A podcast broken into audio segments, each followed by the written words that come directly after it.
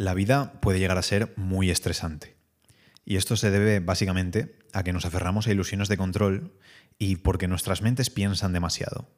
Y sobre todo porque lo hacen todo el tiempo, sin importar si es de día o de noche, si estamos activos o si estamos cansados. En la mayoría de los casos, aferrarse a cualquier cosa es un desperdicio de energía y provoca una gran cantidad de dolor mental e incluso físico.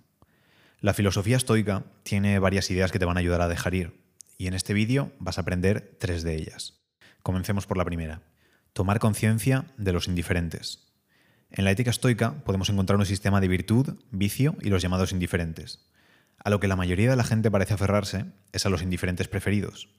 Tanto es así que estos se han convertido en el centro de sus vidas. Los indiferentes son básicamente cualquier cosa que no sea virtud o vicio, lo que significa que no conducen necesariamente a la miseria, pero tampoco a la felicidad.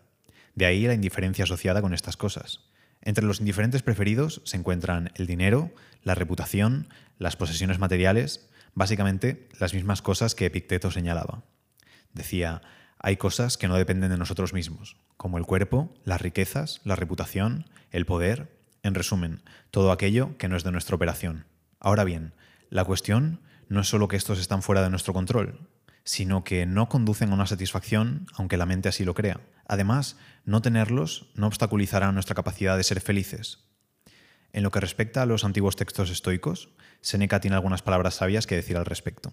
Quien quiera que se entregue en demasía a las circunstancias, se crea enorme e interminable materia de perturbación. El único camino para el que va lo seguro es despreciar lo externo y contentarse con lo honesto. Porque, sencillamente, a mayor número de indiferentes, mayor número de cosas por las cuales debemos preocuparnos. Esta cita es de una carta a su amigo Lucilio. En la misma carta, enfatiza que el mero hecho de aferrarse a lo externo nunca nos da como resultado lo que creíamos que iba a aportarnos. La alegría de lo externo es siempre temporal. Además, las personas que buscan tenerlo todo a menudo terminan solo con frustración. Entonces, si sabemos que, al fin y al cabo, los indiferentes preferidos simplemente están sobrevalorados y que podemos ser felices sin ellos, podríamos dejar de perseguirlos con tanto énfasis. O al menos aflojar un poco y saber que nos acaba el mundo por no tener esas cosas. ¿No es un pensamiento tranquilizador? Recuerda la impermanencia. El mundo está completamente fuera de control, es decir, de nuestro control. La vida viene, la vida se va. Los imperios se levantan, los imperios caen. Y es solo cuestión de tiempo hasta que el planeta Tierra desaparezca porque el Sol se lo trague. La casa en la que vivimos, el dinero que tenemos en el banco, las personas que amamos, todos irán en algún momento. Desde esta perspectiva, podemos ver que es una locura pasar la vida atándose, a veces dolorosamente, al mundo que nos rodea. Los indiferentes preferidos de los que estamos hablando no solo fallan en darnos satisfacción, sino que tampoco duran. Esta es otra razón más por las que es mejor dejarlos de lado. El emperador y filósofo estoico Marco Aurelio observó que el mundo fluye y cambia constantemente. Dijo, nos encontramos en un río. ¿Cuáles de las cosas que nos rodean deberíamos valorar cuando ninguna de ellas puede ofrecer un punto de apoyo firme? Es como apegarse a un gorrión, lo ves y desaparece. Entonces, podríamos proponernos la siguiente enseñanza en forma de pregunta.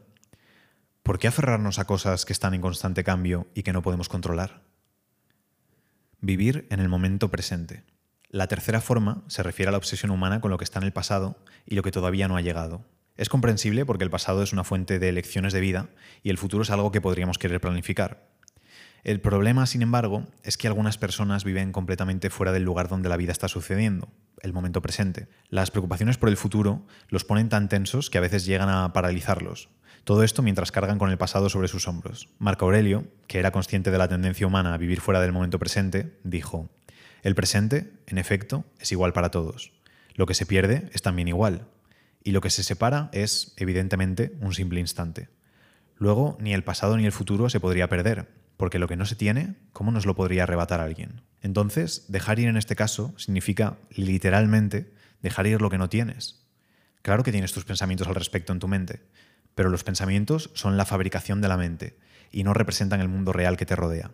Son meras ilusiones, fantasías, cálculos. Los estoicos ven el pensamiento racional como un regalo que distingue a los humanos de los animales y hace posible para nosotros vivir una vida de virtud. Sin duda la mente es una gran herramienta. Sin embargo, es importante que usemos las herramientas y no que las herramientas nos utilicen a nosotros. Y si en algún momento tienes dudas, solo tienes que preguntarte, ¿qué haría un estoico?